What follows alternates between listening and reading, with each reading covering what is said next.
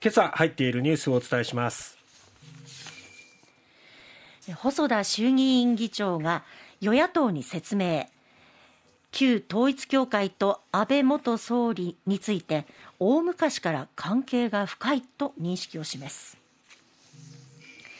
3月の卒業式に配慮し子どものマスク着用を緩和する案が浮上。10年に一度の最強寒波が襲来。各地で雪。まずは昨日ですが細田博之衆議院議長は議長公邸で与野党の代表者と面会しまして旧統一教会と自身との関係をめぐり国政選挙での教団票の差配について一切ないと否定しました、うん。はい、一方安倍元総理と教団については大昔から関係が深いとの認識を示しました。うん、大昔っていつなんだって。ねえいつ頃から？ねえ。うん、えー、で面会がこれ非公開で行われましてその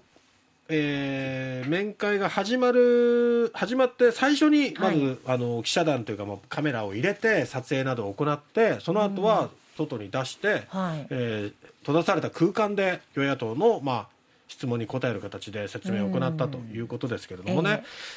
えー、野党としては記者会見を求めていたんですけれどもそれについては細田議長は議長の立場でふさわしくないとの理由で応じなかった、うん、何がふさわしくないのか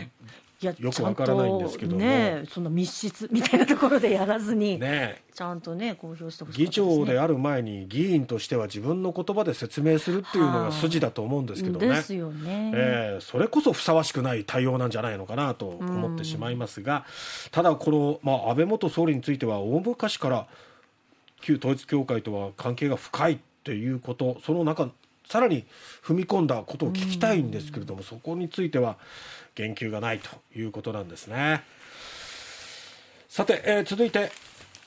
新型コロナウイルスの感染症法上の位置づけを5類へ引き下げるのに先立って、はい、3月にも小中学校などで子どものマスク着用を緩和する案が政府内に浮上していることが分かりました、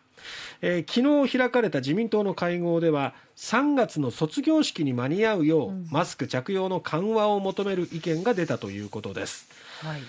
えー、そして5類引き下げの時期はいつになるのかというところですけれども4月下旬から5月上旬が軸になるのではつまりゴールデンウィークの前か後かっていうタイミングになるんだと思います、はい、今の感染状況少しずつ前の週の曜日を同じ曜日を下回るような状況が出てきてはいますけれども、えーはい。ぱり亡くなってる方の数が依然多いので気になりますねそこがね、ねなのでちょっとタイミングをどうするのかというところはまだ、えー、検討中ということですね、はい、さあそして、えー、10年に一度の最強寒波襲来ということで今日はですね、えー、気象予報士の横尾さんに、はい、スタジオにこの時間から入ってもらいました。おはようございます。おはようございます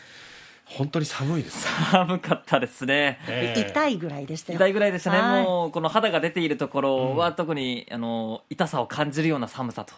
いうような感じでしたね、雪はどうなんですか？想定よりは降らなかったっていう感じですか、ね、そうですね。想定よりは降らなかったと思います、えーまあ、今は大雪や暴風雪の警報も解除されて注意報に変わってますので、うんえ。ー、まあ、まだ北九州方面で雪の降っているところがあったり、はい、沿岸部で、えー、やや風の強いところっていうのはありますが、うん、まあ、大雪や暴風のピークは過ぎたと見られます。うんで積雪量も飯塚で2センチ八女市黒木町と佐賀市で1センチを観測しているんですが、はい、まあ、そこまでかなり多いわけではないかなちょうど7年前の時は飯塚市は15センチだったのでそれに比べるとっていう感じですかね。雪雲のルートがちょっと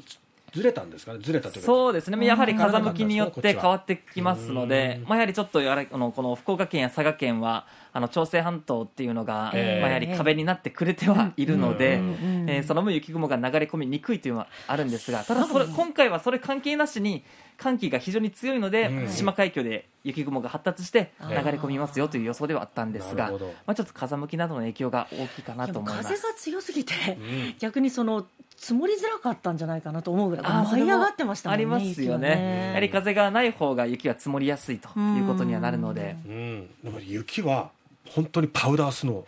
そう。サラッサラの雪でしたね。でしたね。ふわふわわしてましたね。まあ、湿度が低いとそうそうそう。そういったねあのべちゃっとした雪じゃなくてサラサラの雪になりますね。北海道のような。そう。です北海道のような雪。こっち九州では見られないですよね。はい。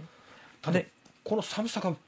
厄介ですよねまだ。そうですね、まあ、雪や風のピークは過ぎたんですが、うん。はい。まあ、この後注意が必要なのはやはり低温と凍結ですね、えーこの時間までの最低気温がいかなり低いところでいうと大牟田市がマイナス5.2度。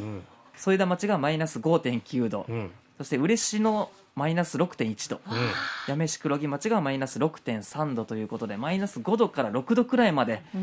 込んでるところがあるんですよ。横尾さんちょっとね今はい。パソコンの画面開いてるんですけど、はい。今観測所がある九州うんのはい。離島を除いて、はい。九州全体が全部氷点下なんですよ。鹿児島県とか宮崎県も含めて。ね、やっぱ珍しい、珍しいですね、もうそれほど本当、南の方まで寒気が流れ込んできていたということになるかと思います。えーなので、まあ、こういったところは特に路面の凍結だったり水道管の凍結には注意が必要です、もしかしたらもう凍結してしまっているところもあるかもしれません。はい、でこの後の天気や気温どうなっていくのかとえいうところですが、えー冬型の気圧配置が次第に弱まるので、うん。まあ、風やが落ち着いて天気も落ち着いてきます、ん。えーむしろ晴れ間が広がるというような予想になってます、えーまあ、特に内陸ほど晴れ間が広がるんですが、ええ。そうなると放射冷却が強まるんですよ。はいはい。なので、うん。明日の朝の最低気温。うん。内陸は今朝よりも冷え込む恐れがあるえーということで 明日朝の予想最低気温が、うん。福岡はマイナス1度、うん。北九州や佐賀がマイナス3度、えー八女市黒木町や大牟田市がマイナス6度、嬉野市がマイナス7度が予想されてます。ということでこの10年に一度の低温にもこれもご気をつけなければいけません。今日は横尾さんに随時気象入ってもらいますんでねこの後もお伝えしていきます。